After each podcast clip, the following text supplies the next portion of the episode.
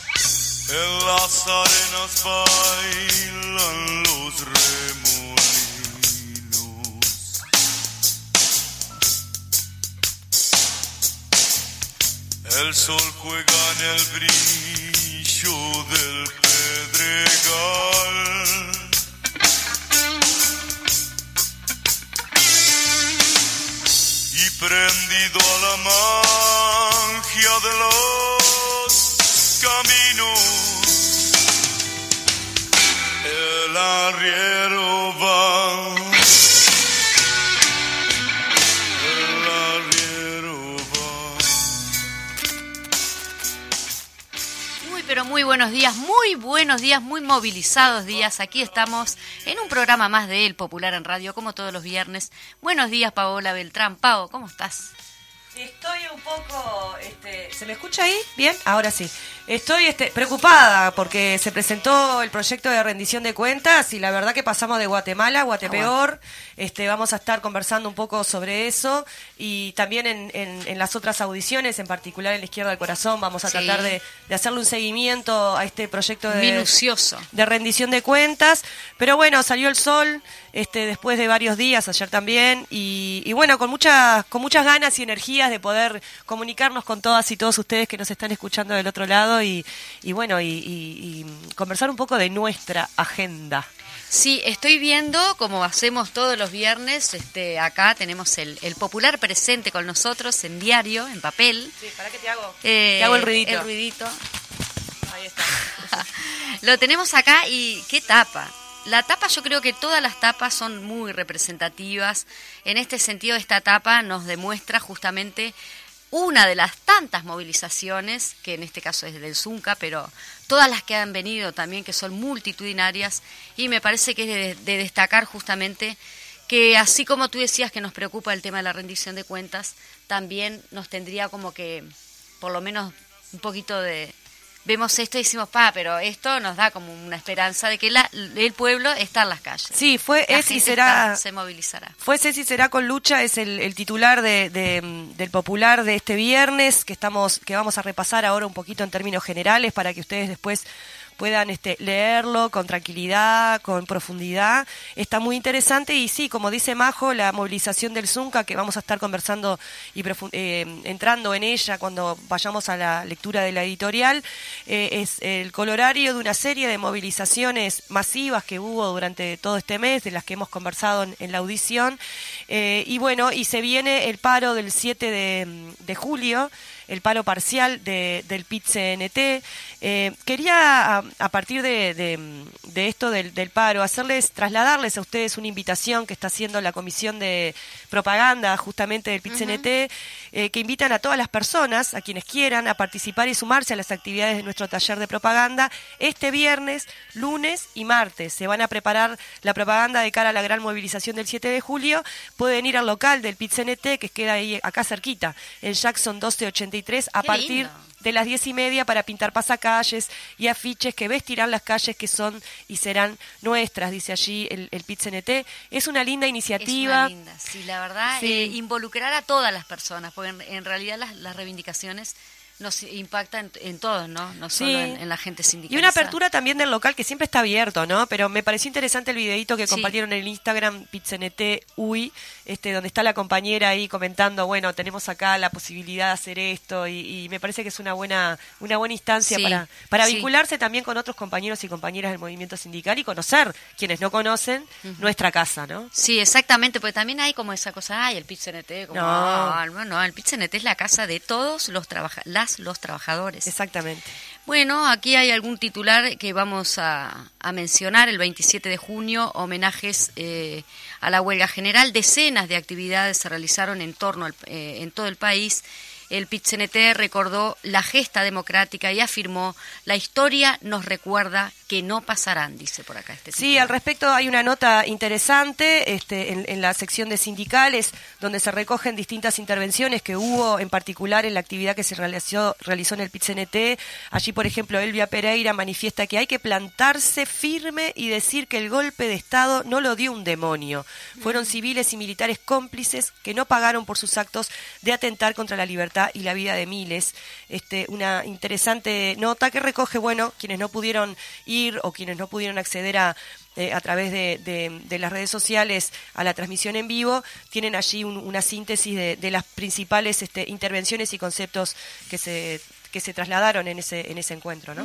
Justamente aquí tengo la de mi, mi amigo Gastón Grisoni, que le mandamos un, un abrazo desde acá de la, de la radio. Otro zarpazo multicolor, dice, y esto es que en las próximas semanas el Parlamento deberá elegir nuevas autoridades para integrar el Consejo Directivo de la Institución Nacional de Derechos Humanos. Eso también Sí. es un tema que lo hemos venido desarrollando en otros Sí, en, programas. en- en particular menciona Grisoni eh, que la idea es hacerlo a través de cuota política y, y, por ejemplo, una de las cosas que se destaca acá es que la decisión de la coalición gubernamental de otorgar un lugar a Cabildo abierto en el próximo Consejo Directivo, que es un partido político, político que ha justificado y defendido a las principales responsables de las desapariciones y crímenes del terrorismo de Estado, es muy preocupante, este, porque la institución de derechos humanos justamente tiene el deber de Defender, de, defender, de controlar, este, y el rol de las organizaciones sociales allí tienen este, una preponderancia importante que es lo que van a borrar, ¿no? O sea, van a desfigurar este, el, el Instituto de, de Derechos Humanos. Sí, y Cabildo Abierto que, que justamente está conformado por milita ex militares y Sí. bueno, con todo lo que eso implica. que han presentado Totalmente esta, contradictorio. esta propuesta de, de- de liberar a los a los militares torturadores y asesinos que están presos en Domingo Arena y que además sistemáticamente tienen una deformación de, de- lo que fue la, la, mm, eh, lo que ocurrió efectivamente el, el 27 de junio del 73 y en los años subsiguientes y también en los años anteriores, ¿no? Esto que decía Elvia Pereira recién de esta teoría de los demonios, ningún demonio, ¿no? Sí, también lo tuvimos en la entrevista realizada a Graciela Montes de, Montes de Oca, en A la izquierda late el corazón. Bueno, vamos a decirle a la gente también que vinieron a, a visitarnos hoy a la radio. Vinieron Sí. especialmente Especialmente. la Asociación de Trabajadores del diario eh, El Popu- de ex trabajadores, perdón, del diario El Popular.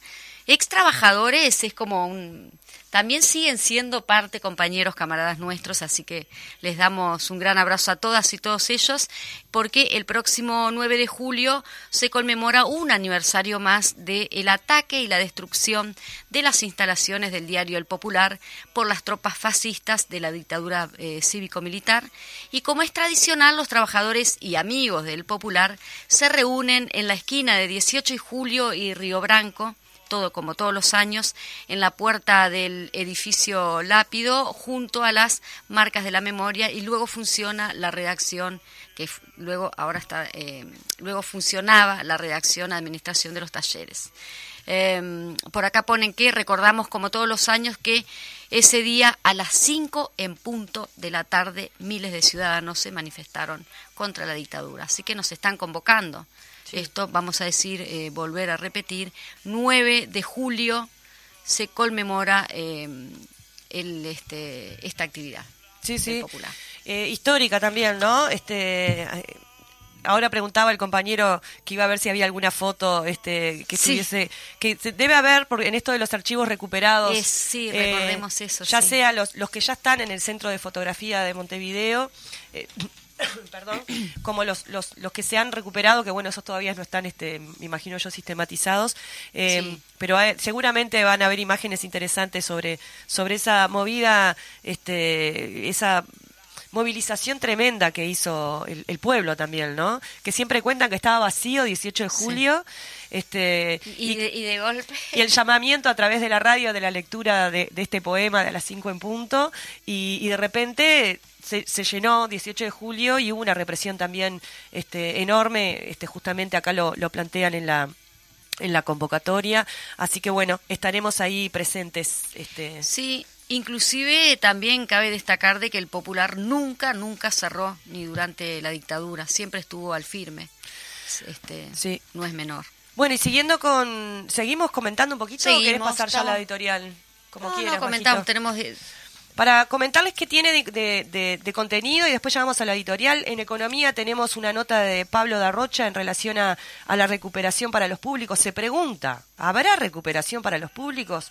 Recomendamos que lean una mención a, a la situación que está viviendo el Club Social Villa Española, Sí. este, tanto en un, en un pequeño recuadro haciendo referencia al comunicado que seguramente todos y todas ustedes ya leyeron, y en la contratapa, este, con más profundidad, este, se aborda el tema, ¿no? En lo que tiene que ver con, con qué implica todo esto que está ocurriendo, ¿no? Que no es una cuestión puntual, ni separada, ni, ni descolgada de, de nada, ¿no? Una situación bastante compleja. Sí, capaz que también mencionar esto, que no- si bien no está en el popular, digo, Sí. amerita, amerita porque es histórico. Eh, eh, formalizaron a dos ex militares del Batallón de Infantería Mecanizado 6 de San José. Esa actividad se realizó en el día de ayer, muy emotivo. Han compartido fotos, videos y todo, así que solidaridad para con todos Sí. y que se siga haciendo justicia. Creo que es, eh, es, es hacia donde tenemos que, que ir. Bueno, como saben o no, les contamos, el gobierno en la, en la rendición de cuentas plantea derogar la ley de medios en la rendición de cuentas. O sea, pasamos de derogar un artículo a derogarla toda. Este, este, con la derogación caerían todas las limitaciones a la concentración de la propiedad de medios audiovisuales, los concursos previos para acceder a las licencias y los límites de extranjerización. Volver a la, a la ley anterior también implica eh, levantar nuevamente dos artículos que fueron este, redactados e impulsados en, en el medio de la dictadura. Eh, así que de eso también vamos a estar conversando en la entrevista central que vamos a tener eh, luego de- del corte. Sí, no sé si ya decimos que ¿Qué estaría vamos a decir? ¿Qué Sí, vamos a decir, la no? entrevista. Sí, vamos a tener a Fernanda Laimonier, que ella es este eh, secretaria general de SUTEL y va a estar hablando con nosotros justamente eh, por el decreto que presentaron de como es el decreto El no, es recurso. el recurso, perdón, recurso que presentaron en la Torre Ejecutiva en el día de ayer. Sí, creo que sí. Sí. Y, y además de esto, ¿no? Porque esta nueva... Hay este, tanta actividad que uno tiene como la cabeza llena de, de- de cosas para, para mencionar, inclusive. Claro, pero de a poquito cuando vamos haciendo seguimiento a los temas, este, vamos vamos cazando antenas. Este, también seguramente vamos a estar conversando sobre esta nueva situación que trae la rendición de cuentas, ¿verdad? Sí. Eh, y después por último un- una notita ahí sobre el, el tema de, de la construcción del, del Frente Amplio de su programa. Eh, Bueno, perdón, perdón, perdón. No es Ah, de mencionar de que vamos a tener siempre nuestra compañera este, escribiendo sobre el Frente Amplio o, so- sobre la situación. eh, digo, si quieres lo mencionas tú, pero Paola Beltrán va a ser la que todos los viernes escriba en el marco del Frente Amplio. Vamos a tratar, sí, de ir llevando una cobertura de, de las distintas cuestiones que tienen que ver con nuestra fuerza política.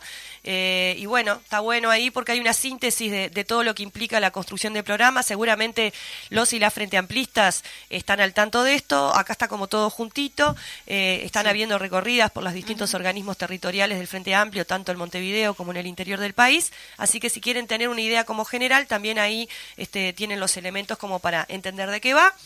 Y, y bueno, capaz que sí, ya pasamos a la, a la editorial, ¿te parece, Majito? Sí, antes de pasar voy a saludar a todas las programaciones. Dale. La Mecha, que está los lunes. Voces de Montevideo, que está los martes. A la izquierda, Late el Corazón, que está los miércoles. Los jueves está Voces del Interior y Cultura en Casa. Y los viernes, el Clásico Popular en Radio. Muy Y bien. bueno, muy bien. Vamos con la editorial entonces. Vamos con la editorial que hoy se titula Fue, es y será con lucha. La movilización nacional con paro del Zunca de este miércoles 29 era muy importante por varias razones. Por los conflictos y los desafíos que enfrenta el gremio de la construcción, en particular en peajes y en las ramas de extractivas vinculadas directamente al intento de privatización del Portland en ANCAP porque era el cierre de una serie de movilizaciones que se sintetizan en el paro del 7 de julio del PIT-CNT, todas ellas masivas, porque enfrentó una agresiva campaña de, eh, de, ataque y estigmatización desde el gobierno, los partidos de derecha, las cámaras empresariales y los medios del poder, acusando al Zunca de hacer gimnasia sindical.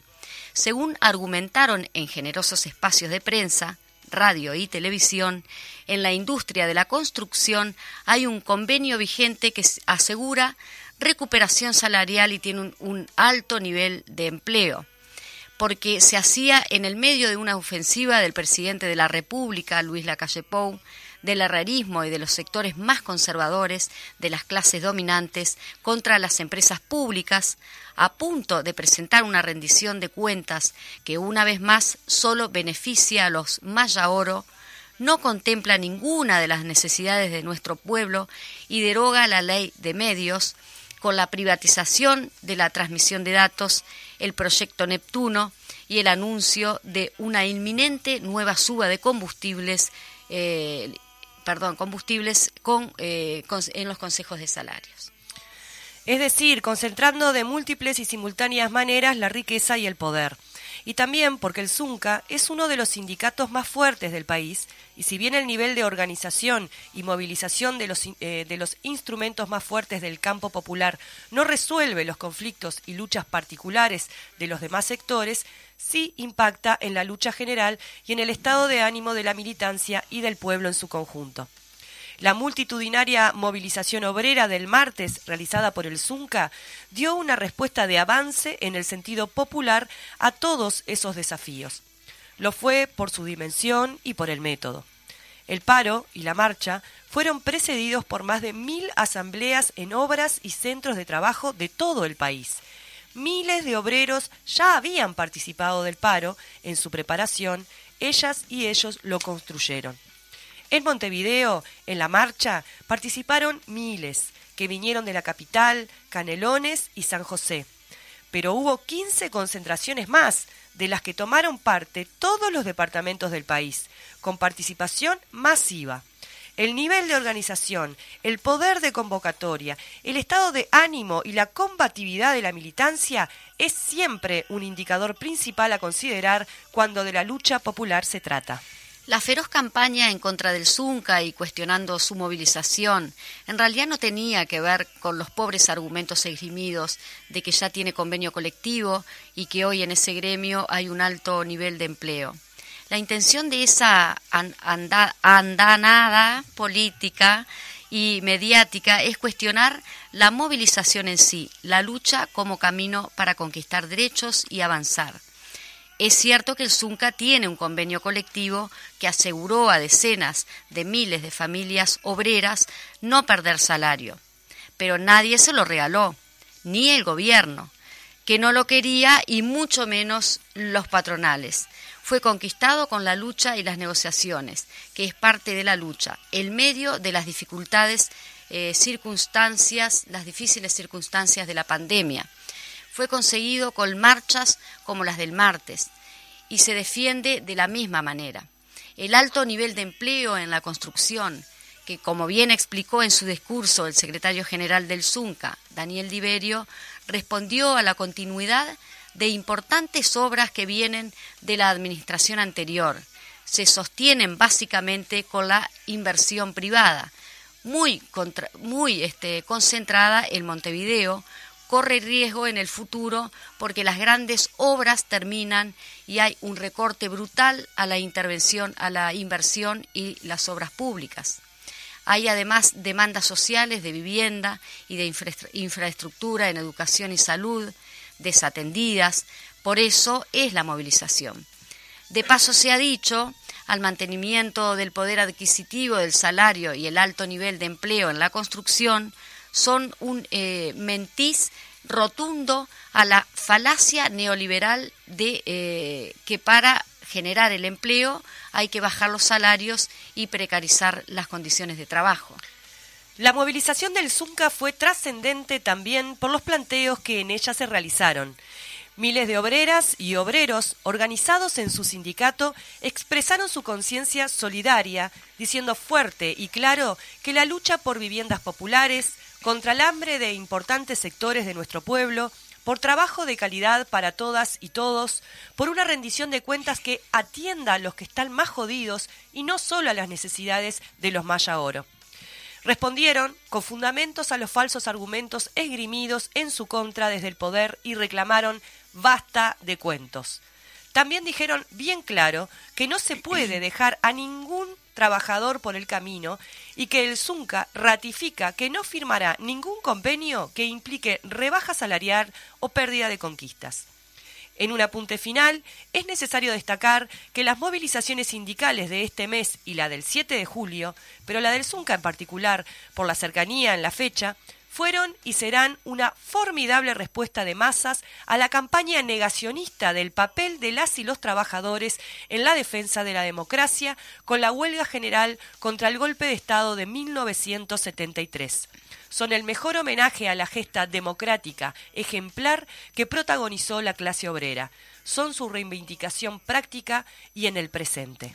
La movilización del Zunca fue un excelente cierre de las instancias previas a la Jornada Nacional del PITCNT de este 7 de julio, que tiene el desafío de sintetizarlas y proyectarlas a un nuevo nivel porque el 7 de julio no termina nada. Se sintetiza una etapa de movilización y acumulación de fuerza y se abre otra superior. Entre tanto, es muy importante atesorar y aprehender una jornada como la que el martes protagonizaron las y los obreros de la construcción. El pueblo organizado, protagonista de la historia y de la transformación de la sociedad, debe hacer suyos los avances que logra. Y los principales son el nivel de organización, poder de convocatoria y estado de ánimo, porque de lo que no hay duda es de que es y será con lucha. Está medio trabada la lengua, tenía hoy este, en la lectura. Bueno.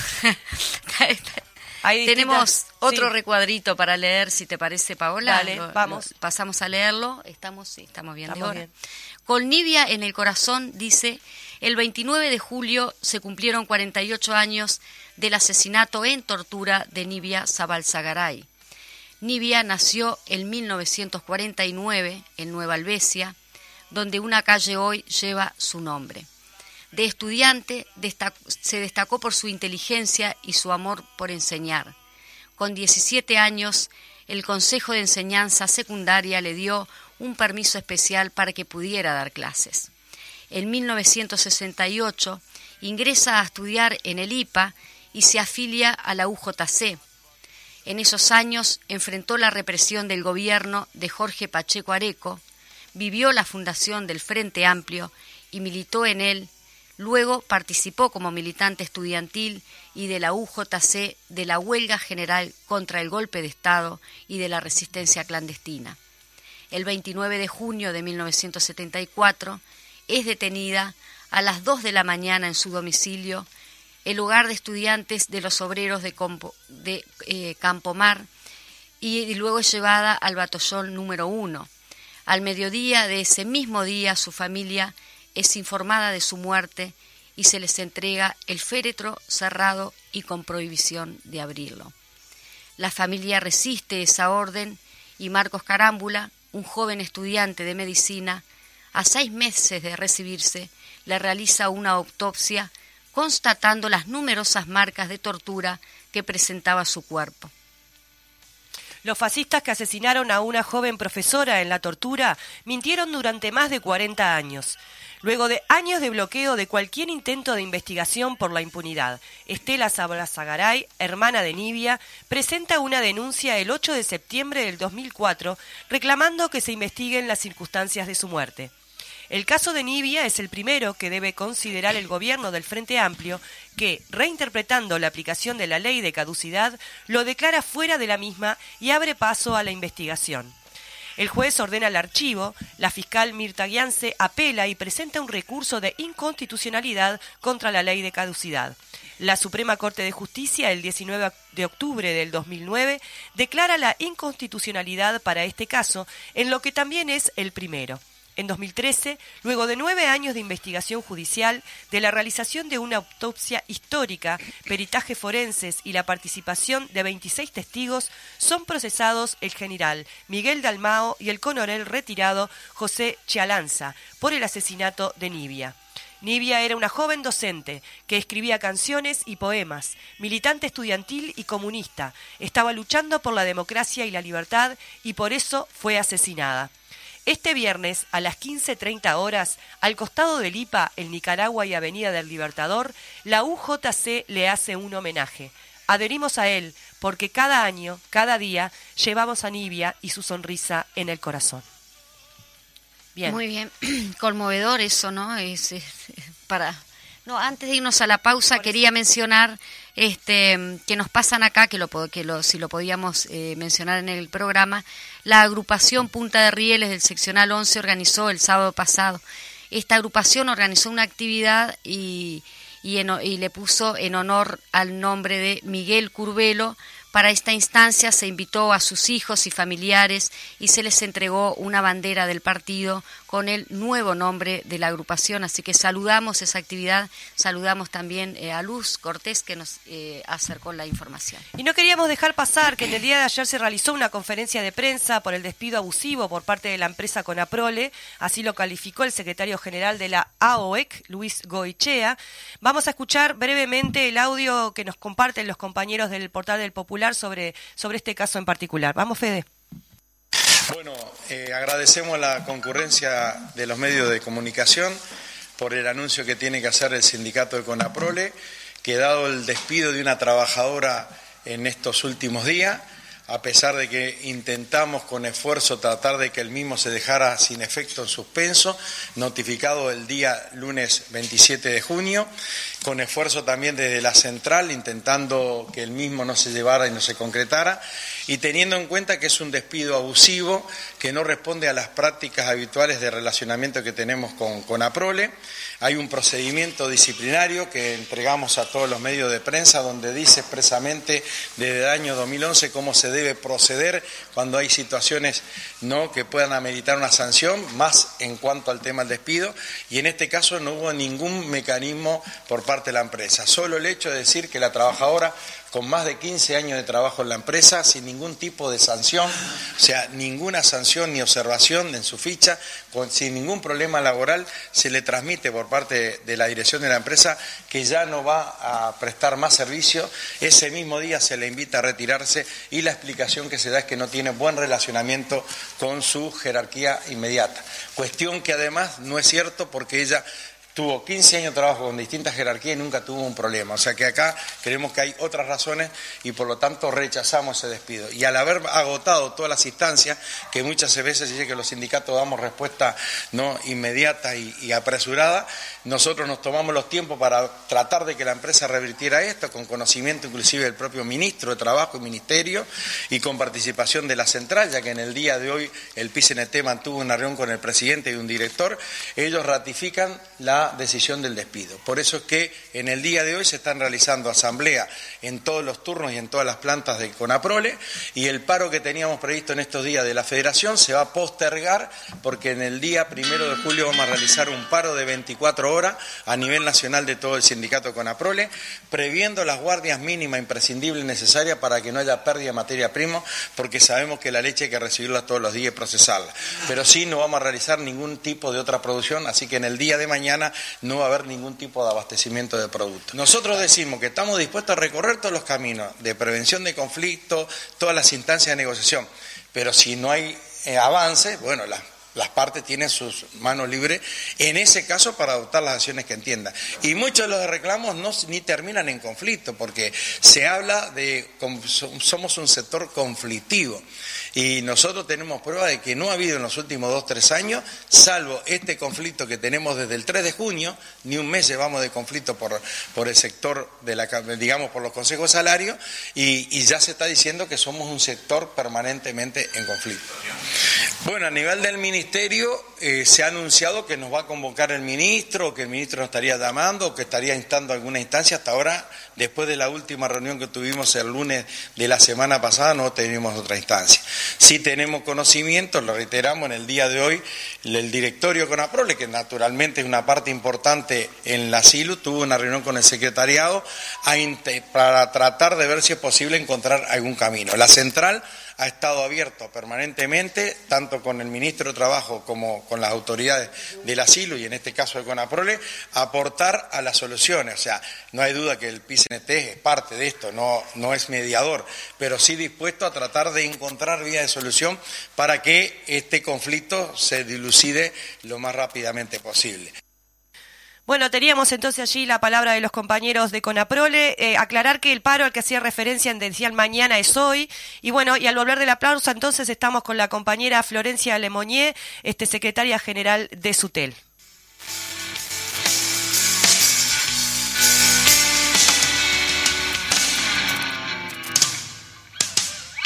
En las arenas bailan los bailan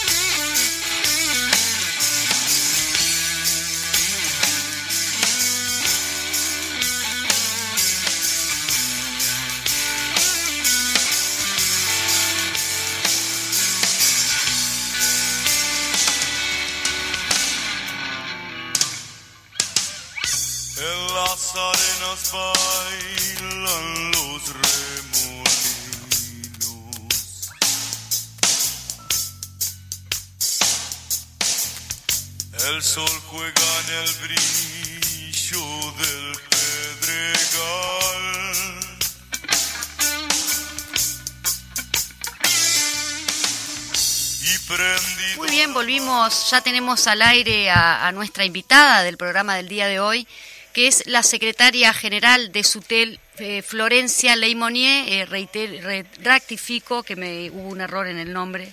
No dije Florencia, no sé, dije Fernanda, no sé. Pero es Florencia Leimonier, secretaria de SUTEL. Florencia, ¿estás por allí? Buen día, sí, estoy por acá. Muy, buenos días. Me estaban diciendo que dije tu, nombre mal, por eso lo, lo, corregí ahora al aire. bueno, me dicen Fabiana, B, Fernanda. Ah, con F, sí. Con F. Bueno, Florencia, te hablo acá también, estoy este, al aire contigo, eh, Paola Beltrán. Eh, te convocábamos, Florencia, porque bueno, Antel está siendo eh, foco de atención y también de, de de ataque, si se quiere, ¿no? De, de, distintas resoluciones que se están tomando. En particular, ustedes habían presentado un recurso a este decreto este, que eliminaba un artículo que, que habilita este, a Antel a, poner a disposición de, de, los canales, los cables eh, privados, este, su, infraestructura de datos y además ahora a través de, de la rendición de cuentas, la ley de medios que es anulada ¿no? Este, en esta rendición de cuentas, lo cual implica volver 25 casilleros para atrás. Queríamos saber un poco desde tu perspectiva y desde, desde el sindicato de SUTEL, cómo están viendo, cómo analizan esta situación. Bueno, sí, eh, todos los elementos que planteaste son así. Nosotros venimos de eh, presentar un recurso al Poder Ejecutivo producto de los decretos que habilitan a los cable operadores a brindar servicios de Internet en el marco de una sentencia de la Suprema Corte de Justicia de inconstitucionalidad del artículo 56 de la vigente ley de medios. Eh, ese recurso que nosotros presentamos lo hacemos ante el Poder Ejecutivo en primera instancia, es un recurso administrativo eh, amparado en la defensa del monopolio de Antel, que es un elemento bien importante porque incluso eh, sigue al margen de la definición ahora que se, que se pretende tomar a través de la rendición de cuentas, eh, nos ampara en cualquier discusión que podamos dar incluso ahora con esta nueva con esta nueva incorporación, esta nueva medida, ¿no? Que es mucho más compleja incluso, eh, pero que, va en la misma dirección, o sea, eh, a ver, eh, hay una necesidad de, responder a eh, determinado sector, como hemos planteado, ¿no? O sea, que hay una confrontación de modelos eh, definitiva del Estado y, y, un modelo de país en su conjunto que responda más a las necesidades de, la, de los empresarios más que a las necesidades de nuestro pueblo. Y eso se expresa de distintas maneras con la confrontación de modelos del Estado, un Estado que se reduzca a su mínima expresión y que quede en función de los intereses privados, con eh, la otra parte, que es la que defendemos nosotros, con un Estado presente, con intervención, con empresas públicas que, en definitiva garanticen eh, el derecho que son los servicios públicos y con un elemento central como son las telecomunicaciones, no en el Uruguay, en el mundo, ¿no? Desde de la importancia que tienen, bueno, que quedaron en evidencia a través de, de la pandemia, ¿no? En circunstancias de aislamiento, las telecomunicaciones nos permitieron acortar el aislamiento. Entonces, esa es la discusión de fondo, en definitiva, que primero se da con los decretos, que dicho sea de paso, es importante decir, o sea, eh, al principio parecía una especie de justeza frente a la sentencia de la Suprema Corte de Justicia. Hay que decir bien claro que no, no, la inconstitucionalidad que sentencia la Suprema Corte de Justicia no se resolvía necesariamente con estos decretos arbitrarios y discrecionales, porque en realidad eh, genera todo un marco que en definitiva ahora quieren resolver con la derogación directamente de la ley, ¿no? Sino que se podía resolver por otro por otro camino, ahora directamente se barre toda la ley porque ni siquiera es que hay eh, una discusión sobre el artículo específico 56, sino que estamos en un escenario mucho más complejo porque derogar la ley eh, vigente nos lleva a eh, nada más ni nada menos a una reglamentación que tiene eh, anclaje en, la dictadura de nuestro país, o sea, con la distribución de medios y que apunta a la concentración de medios eh, exponencialmente. Y en el medio nuestra Antel, ¿no? Nuestra Antel que hoy es la que tiene la infraestructura, que es la que tiene eh, su rentabilidad justamente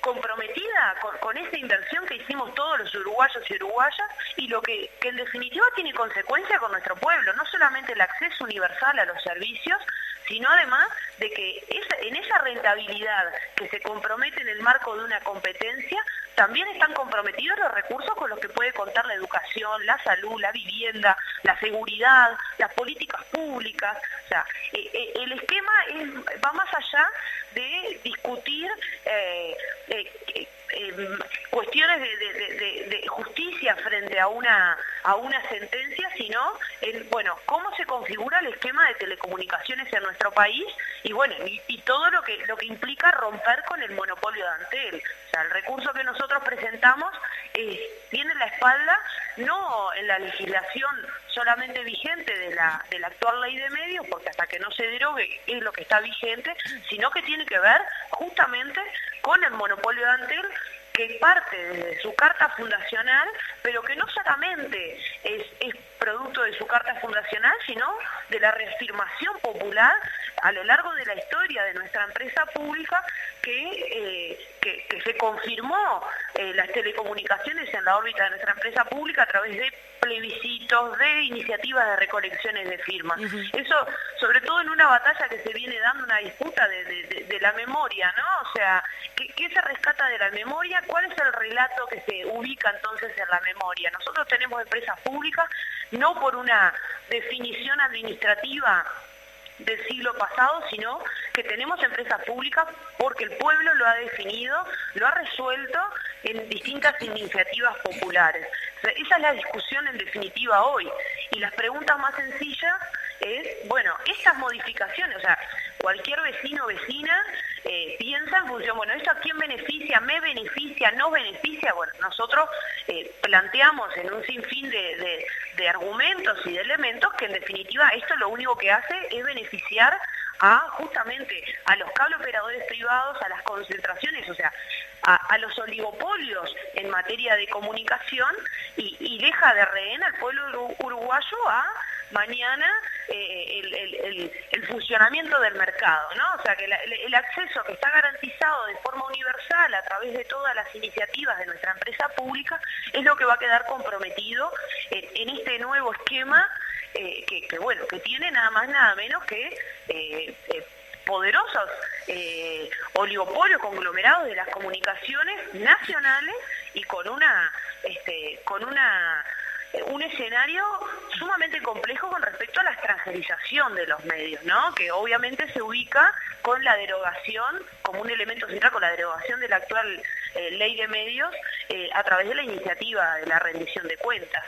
Florencia, primero que nada, ¿cómo, cómo fueron este, recibidos y, bueno, qué respuestas eh, tuvieron, dónde entregaron el, el recurso? Y acá, por acá, yo estaba leyendo que dice que el Estado incurre en, lo, en cuestión administrativa, ¿no?, Eh, que está dentro del recurso. Dice, el Estado este, uruguayo incurrirá en la responsabilidad internacional por violar el Pacto de San José de Costa Rica. ¿Qué- eh, para explicarle un poquito a la audiencia.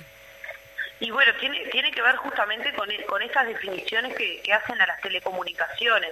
En realidad estos decretos están plagados de, de- de- de ilegalidades, en tanto no solamente tiene que ver con, con- con la definición ese, eh, eh, desprolija del otorgamiento de los, de los decretos, que, que- que, bueno, que confrontan el artículo vigente de 56, sino justamente con, el- con, con cómo están configuradas las telecomunicaciones hoy en la órbita del monopolio de Antel. O sea, tiene que ver más con, con esas definiciones que están refrendadas de forma eh, internacional. Y bueno, y, y, y, y justamente la, discusión, ¿no? Si a través de decretos ministeriales es que se resuelve modificar el, esque- el esquema de telecomunicaciones vigente, bueno, comprometiendo ni que hablar a una de las empresas públicas, o sea, todas las empresas públicas eh, son garantes de- de- del acceso a los servicios públicos, pero de una de las empresas públicas que se conforma en un, en un área eh, de desarrollo exponencial a nivel mundial, ¿no? Como son las telecomunicaciones. Eh, Florencia, uno de los argumentos que plantean, este, no, no, no inocentemente, ¿verdad? Desde, por ejemplo, el presidente de Antel, Gurméndez, hablan de esto de que eh, la competencia es buena, ¿no? Y que esto va a implicar eh, que, bueno, que, al, haber competencia los precios eh, favorezcan a los clientes. Y pone como ejemplo, por, eh, como en el 2003, cuando aparece la cuestión de, los, de la telefonía eh, móvil, abrir el mercado favoreció a los clientes obteniendo mejores precios ¿no? al, al servicio. ¿cómo, ¿Cómo podemos explicarle a la gente? Porque es, un, es uno de los elementos que por ahí los distraídos o los que los comprenden en profundidad esto que vos estás explicando, lo toman como, como elemento. ¿no? Bueno, al competir, yo, cliente, voy a poder tener una empresa, por ejemplo, que capaz que no es Antel, que me venda el mismo servicio más barato. ¿no? ¿Cómo, cómo este, contraponemos el argumento ahí? ¿Cómo se explica? bueno, el primer elemento es que eh, respaldarse en la competencia para resolver o para definir, sobre todo cuando la discusión se, se, se, se ubica solamente en términos de precios, ¿no? O sea, que, que es más profundo que la cuestión de Claro. precios, porque además también, o sea, eh, en términos de precio, entonces, con, con, con la cuestión de precio, imaginemos la Coca-Cola mañana diciéndole a Pepsi, usa mis instalaciones, te presto mis heladeras, o sea, toda la inversión que yo hice, así, eh, eh, como yo te, te, te doy todo y compito contigo, yo mismo voy a poder bajar los precios. O Claro. sea, es de una incoherencia total. Quienes promuevan la competencia son los que están hoy al frente justamente de las empresas que pueden definir hoy, sin competencia, una baja de precios o una mejora en la calidad de los servicios. Eso es, es un... eh, a ver, es ilógico, ¿no? O sea, es como Claro. que yo tuviera un puesto de torta frita y dijera, no, necesito tener un vecino que ponga otro puesto para yo definir bajar los precios, cuando yo los puedo bajar a priori, o sea, eh, el tema es ese, que las personas que promueven la competencia son los que hoy tienen la posibilidad de resolver la baja de los precios en, eh, si- siempre y cuando se tenga la capacidad, porque obviamente que supongo, o sea, que es una de las cosas que nosotros planteamos, imaginemos todo este, este esquema o estas personas este, eh, en los distintos lugares de gobierno que estuvieran al frente de una directiva de una empresa, o sea, si esta, ¿cu- ¿cuántos duran en una multinacional planteando esto como una línea de negocio o como una forma de mejora? La realidad es que también los elementos que hacen a la competencia, muchas veces, que, no lo decimos nosotros, o sea, los ejes de la competencia tienen que ver con la calidad, con la cobertura, o sea, el alcance del servicio que vos brindás y el precio.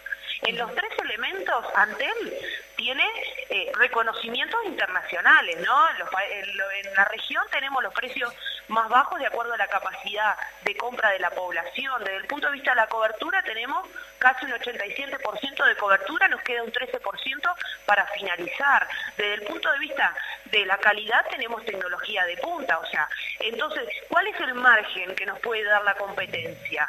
O sea, ¿cómo podemos ser mejores a través de la competencia si no es definiéndose hoy ser los mejores en todos esos planos, culminando la cobertura a nivel nacional, eh, profundizando la calidad de los servicios, que además la calidad de, de los servicios eh, tiene que ver justamente con las definiciones presupuestales, ¿no? O sea, si yo quiero que los servicios funcionen bien a nivel país, tengo que darle los recursos a la empresa para que en definitiva funcione adecuadamente. Y los precios.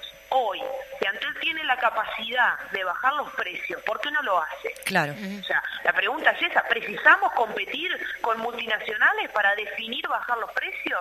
Que es un poco lo que pasó en el marco de la portabilidad. Claro, se vende la portabilidad a través de la baja de los precios y preguntamos, ¿no se podían bajar los precios antes de la portabilidad numérica? Entonces, la competencia termina siendo la, la, la, brillantina que se le pone eh, para beneficiar a los privados, pero que en definitiva eh, eh, perfuma medidas que se pueden tomar perfectamente sin sin estar en competencia. O sea no no. Uno compite efectivamente cuando tiene que, necesita. Ahora eh, nosotros que somos yo pongo el ejemplo más, más sencillo somos un país eh, futbolero no si vos vas primero en la tabla vas primero en la tabla tenés los mejores delanteros todo. No mira resulta que podemos ser mejores todavía de mejores en la tabla podés ser más todavía. Y en función de eso necesito un estímulo. Entonces de ahora en más lo- lo- lo- los delanteros estrella no juegan de ahora en más cómprense los campeones y de ahora en más hagan una vaquita para alquilar la cancha de, de- de- fútbol. Y de hecho a, nuestros eh, contrincantes le, cedemos todas las instalaciones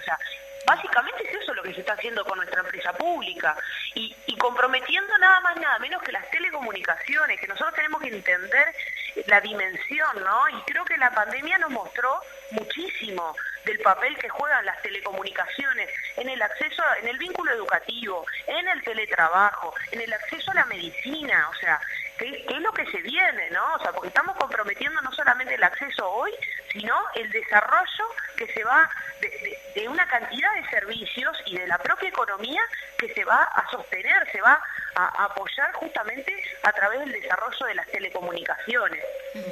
Sí, eh, Florencia, justamente no, no es menor el rol del sindicato ahora este, presentando allí en presidencia ese recurso, porque no solo cuida este, a los usuarios también que lo mencionaban por allí, sino también que cuida el que no se debilite la situación de los propios trabajadores de, la, de, Antel, porque yo no sé si ya está impactando eh, esta debilitación, por así decirlo, de que o, o esta mm, forma de de atacar justamente a las empresas públicas y ya está en Antel, eh, ya está impactando en, en cuanto a, lo- a, a los funcionarios.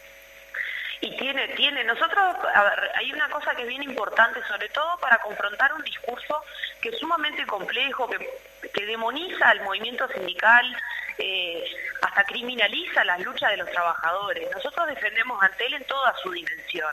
¿Y qué quiere decir en toda su dimensión? Que la defendemos desde el punto de vista de su, de su marco eh, jurídico para su existencia, que la defendemos frente a las iniciativas de desmantelamiento, las iniciativas desde el Poder Ejecutivo, desde el Ministerio de Industria hasta la pro- propia administración de Antel, cuando confrontamos la estrategia, cuando confrontamos una cantidad de iniciativas que entendemos que lejos están de fortalecer o seguir fortaleciendo nuestra empresa pública, sino de debilitarla mucho más.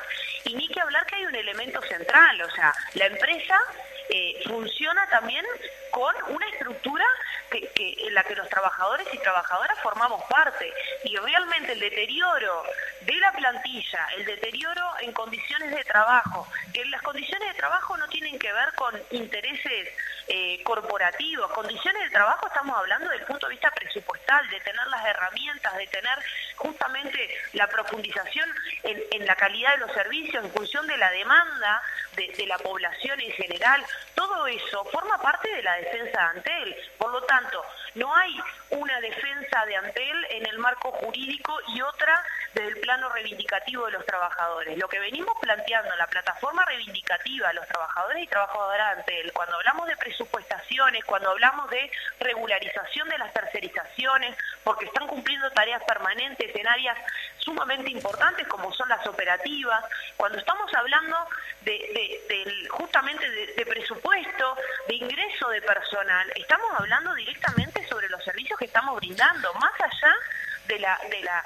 de las condiciones de trabajo concretas en las que nosotros nos desarrollamos.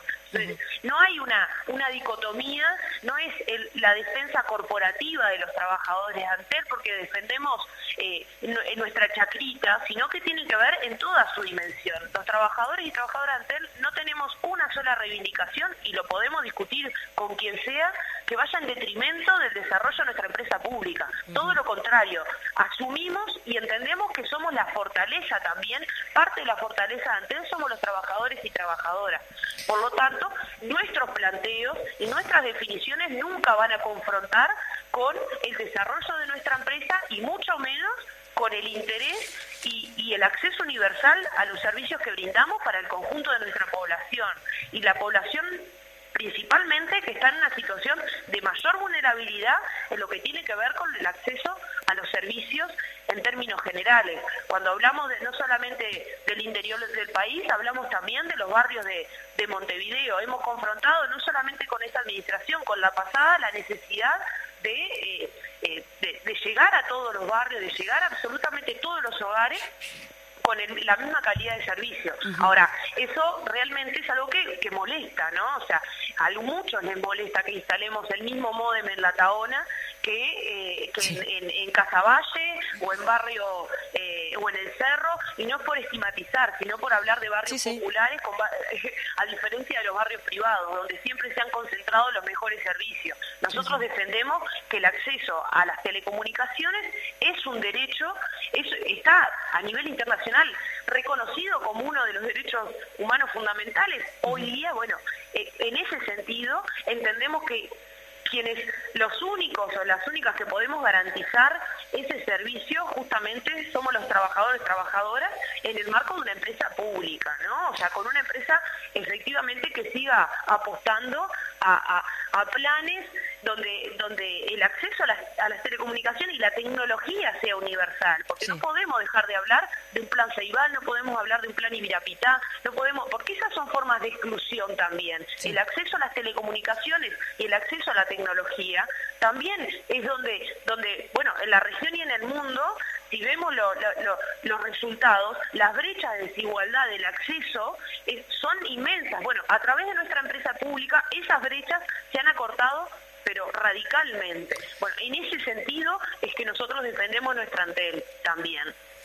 Florencia, para ir cerrando ya la, la- la entrevista, eh, bueno, para adelante, ¿no? Está claro el, posicionamiento de los trabajadores y trabajadoras de Sutel, que aparte no es nuevo en esto de, la defensa de Antel como derecho de todos los uruguayos y uruguayas este, y, de defensa de la empresa pública en beneficio también de, todos y todas, como decías vos, sin exclusiones.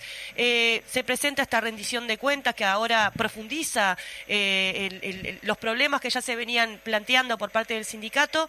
¿Cómo sigue para adelante? ¿Cómo lo ven ustedes y cómo, cómo se plantea el sindicato seguir para adelante en estos temas? Bueno, nosotros tuvimos el, este miércoles Congreso Nacional de Delegados, nuestro sindicato se declaró en conflicto con lo que implica, ¿no? Un conflicto en dos dimensiones, en una defensa de Antel en términos generales, pero también en función de eh, los insuficientes avances que tenemos en materia reivindicativa en esto que planteábamos, ¿no? Concretamente el ingreso de personal con el cumplimiento de la norma presupuestal, ni siquiera estamos planteando un crecimiento exponencial de la plantilla.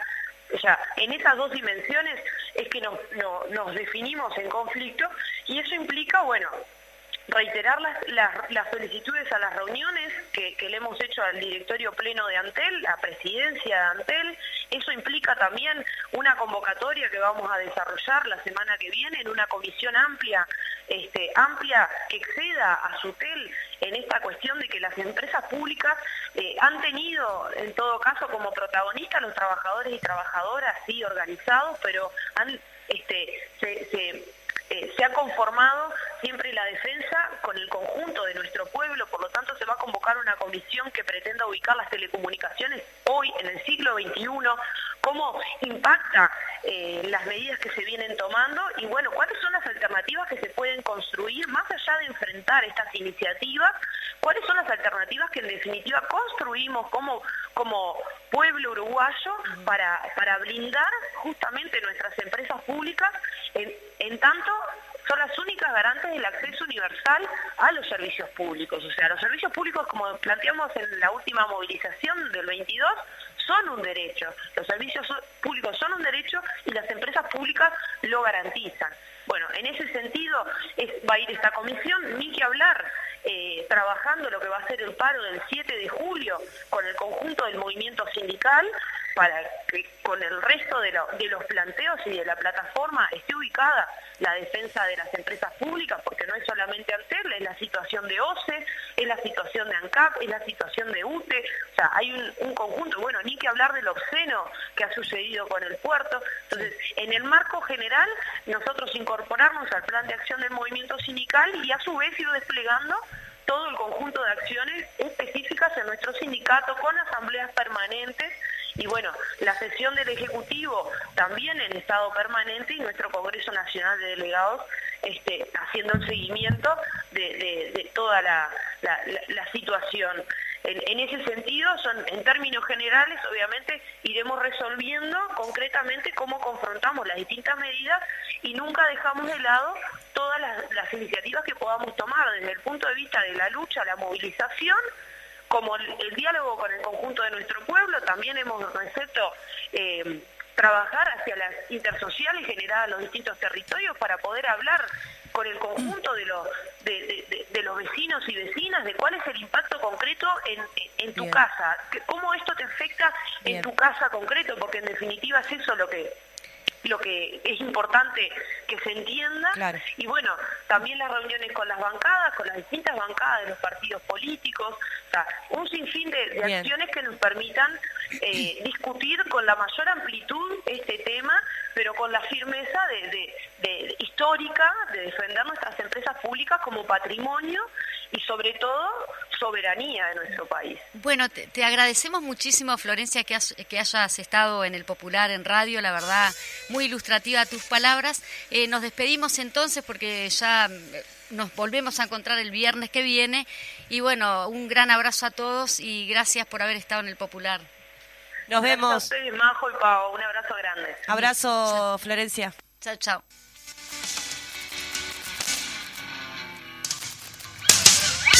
Lasare nos bailan los remolinos.